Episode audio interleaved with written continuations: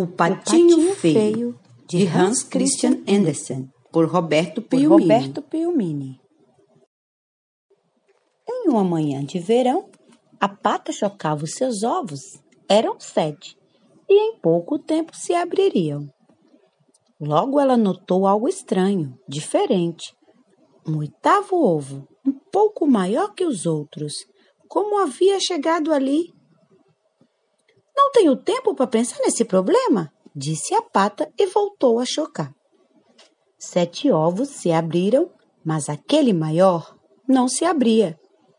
Vou chocar Não mais se um pouco, pensou a pata. Nem todos os ovos são iguais. Enquanto sete patinhos delicados e graciosos se moviam em torno da pata, ela chocou ainda mais um dia. O oitavo ovo se abriu e saiu dele um patinho grande, cinza e feio. Você não é bonito, disse ela, mas tem patas robustas. Será um bom nadador. Os sete patinhos ficaram distantes do recém-nascido e os animais que passavam por perto do ninho diziam: Você fez sete patinhos bonitinhos e um feio. A mamãe pata não escutava e o mantinha perto. No dia seguinte, foram para a água e deslizaram sob um brejo rumo à fazenda. O patinho feio nadava em fila e na margem os animais cantavam. Sete são bonitos em tudo, mas o oitavo é mesmo feio. Sete são bonitos em tudo, mas o oitavo é mesmo feio. Não os escute, dizia a pata. Não conseguem nem mesmo perceber que você nada melhor que todos. Mas o patinho feio não tinha como não ouvir. Patos, galinhas, gansos e até mesmo ovelhas riam ao vê-lo. Quando passaram perto de um canavial, o patinho envergonhado deu três rápidas nadadas e se escondeu. A mamãe pata não percebeu e prosseguiu. No canavial viviam os patos selvagens que não o trataram nem bem nem mal. Ficou escondido o dia todo. A mamãe pata procurou o patinho, mas não encontrou. De repente, bum, bum, bum. Hau, hau, hau. Parecia o fim do mundo. Caçadores e cães corriam pelas margens do rio. O patinho, que não conhecia o mundo, pensou que era por causa da sua feiura e se escondeu na água, deixando somente o bico de fora para respirar. Quando os cães e os caçadores foram embora, o patinho saiu da água e, no pôr do sol, deixou o canavial, entrou na floresta e caminhou enquanto a noite ficava cada vez mais escura. Num certo momento, avistou uma luz. Era a janela iluminada de uma pequena casa em ruínas. Na porta tinha um buraco e, pelo buraco, passou o patinho.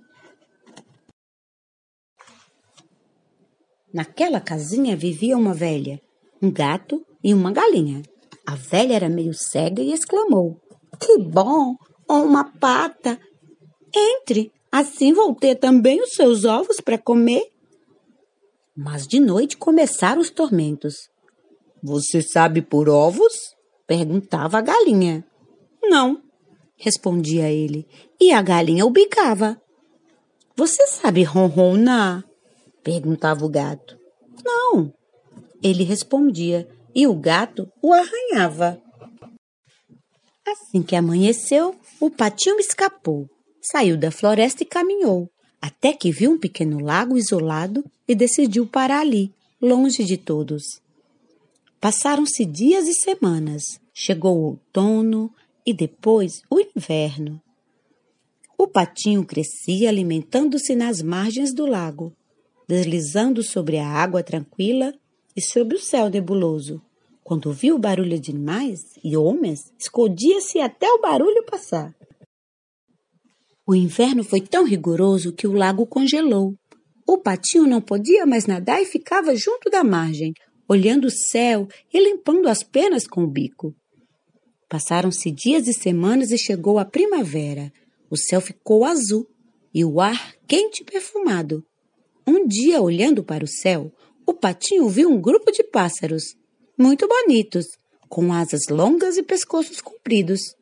Esticando o pescoço, seguiu o voo deles com um olhar até quando pôde. Deslizando sobre o lago, o patinho percebeu que havia se tornado forte e veloz. Até suas asas estavam longas e robustas, e ele as agitava repetidas vezes, tomando por uma grande vontade de voar.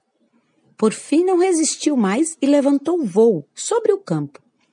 Batendo poucas vezes as asas, refez no céu o percurso que tinha feito fugindo por terra, até que viu lá embaixo o brejo onde havia nascido. A mamãe pata chocava outros ovos exatamente no mesmo lugar. O patinho desceu lentamente porque queria se aproximar da pata sem ser visto. Quando chegou ao brejo, viu refletido na água a imagem de um esplêndido pássaro de asas abertas. A mamãe pato viu e o reconheceu. Como você está bonito, disse ela. Você é um cisne, então. O mais bonito cisne do mundo.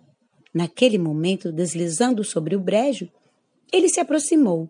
Felizes, tocaram delicadamente os bicos por um bom tempo.